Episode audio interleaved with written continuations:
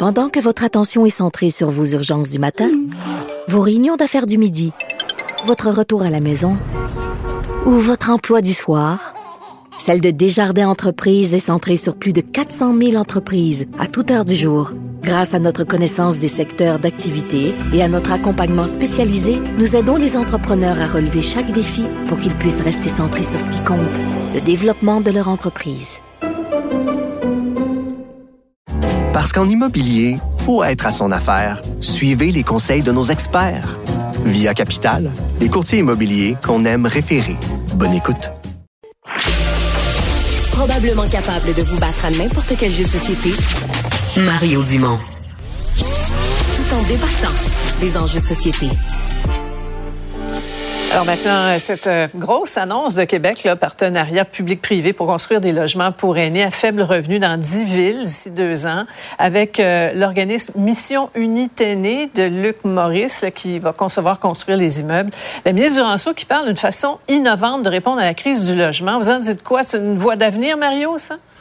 Ah, c'est une bonne nouvelle. Euh, oui, il y a une certaine voie d'avenir là-dedans. Il faut le voir pour ce que c'est. C'est une bonne nouvelle avec un partenaire privé solide et tout ça. Par contre, faut quand même voir dans le domaine de l'hébergement des aînés ce qu'on a perdu. Là, hein. C'est des centaines de RPA qui ont fermé au cours des dernières années, des plus petites résidences. Et euh, bon, pour toutes sortes de raisons, euh, avec l'incendie de, la résidence du Havre et l'île verte, on a monté les exigences de sécurité. On a dit ça prend des gicleurs.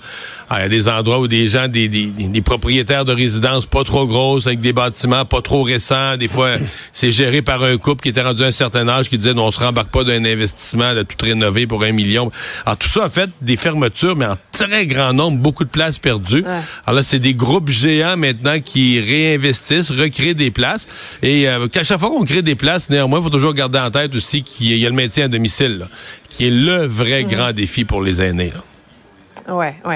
Celui, euh, Paul, qui a, qui a, poussé le projet, euh, Luc Maurice, qu'on connaît bien, qui est un, un philanthrope reconnu et qui a une réputation assez impeccable. Oui, c'est le fondateur du groupe qui porte son, nom de famille, là, qui était euh, le, géant dans, le domaine des résidences pour personnes âgées. Mais là, ce dont il est question ici, c'est là où c'est vraiment innovant, c'est que Luc Maurice, au fond, propose au gouvernement une sorte de clé en main. Et là, imaginez, là, ce dont il est question ici, c'est de, de permettre l'accès à des personnes âgées euh, à faible revenu euh, à, des logements. Un studio coûterait 600 dollars par mois et un 3,5 coûterait 900 dollars par mois. Mm. Faites l'exercice, essayez de trouver quelque chose de comparable. Euh, c'est deux, trois fois plus cher selon les, les localités. Ah il le fait en s'impliquant lui-même, en garantissant d'assumer les dépassements de coûts. Il a pris le téléphone, s'est fait donner des terrains dans, dans 10 villes, a pris le téléphone, a contacté des architectes, des ingénieurs qui ont fait un plan. C'est la même bâtisse qui va être reproduite dans 10 villes différentes. Au total, donc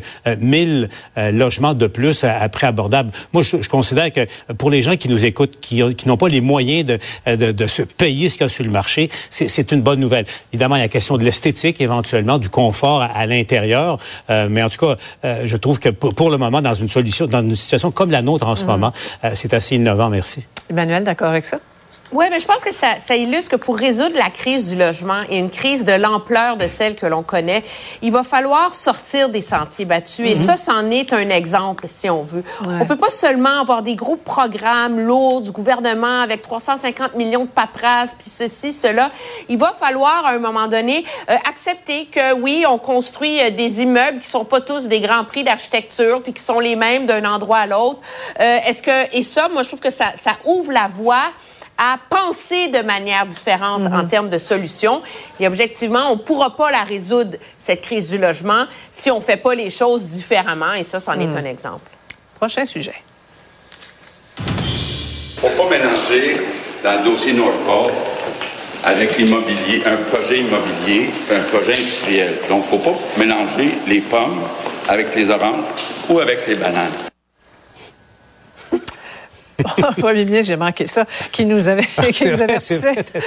Mais euh, euh, Sophie, on, cherche encore à comprendre la présence de la banane dans la comparaison entre les pommes et les oranges. C'est pour la santé. Ah, peut-être, oui. enfin, et le, ministre Fitzgibbon, hein, qui nous a, bon, ils nous ont répété tous les deux là, que, bon, l'acceptabilité sociale était là concernant le, projet Nordvolt. Et là, ce sondage léger, commandé par la multinationale, hein, il, faut le dire, mais semble euh, leur donner raison. Une majorité de la population concernée, tout autour du projet, qui semble en faveur. Est-ce que ça vous surprend, Emmanuel? Non, moi, ça me surprend pas tant que ça parce que les gens qui sont euh, les plus concernés, c'est les gens qui ont fait le plus attention et qui ont le plus écouté les discours de Northvolt, qui a quand même dépensé beaucoup d'énergie localement mhm. pour rassurer les gens et leur expliquer la nature de son projet. Qu'on débarquait pas gros gens comme devant aller détruire des forêts, un parc naturel puis des milieux humides. Qu'on allait vraiment faire un effort pour minimiser l'impact et tout ça. Je pense que ça illustre cependant euh, les chiffres du sondage, parce que j'ai quand même plus de 60 qui auraient voulu un BAP, à quel point il y a eu un prix à payer pour le gouvernement mm-hmm. pour aller vite et à quel point, en allant vite, peut-être qu'il aurait pu mieux enligner ses flûtes ou faire preuve de plus de pédagogie auprès mm. des Québécois pour, euh, pour, euh, vendre ce... Mais Paul, est-ce qu'on aurait les, les, mêmes chiffres ailleurs au Québec?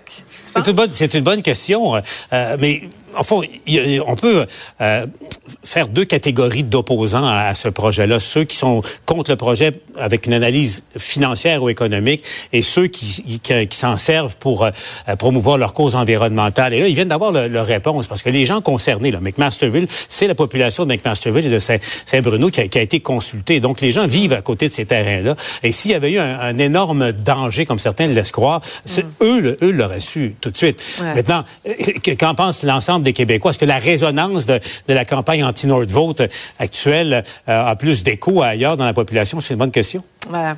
Euh, Mario, avant de se quitter, avec le temps qui s'en vient, je veux savoir, est-ce que tu sors tes, tes, bâtons de golf? Pas tout de suite, mais pour vrai, euh, j'ai regardé la météo deux semaines. On peut quasiment dire, il va faire froid jeudi, mais sinon, on a l'impression que l'hiver est fini pour vrai. Hein? Les boules de pétanque, peut-être, Paul?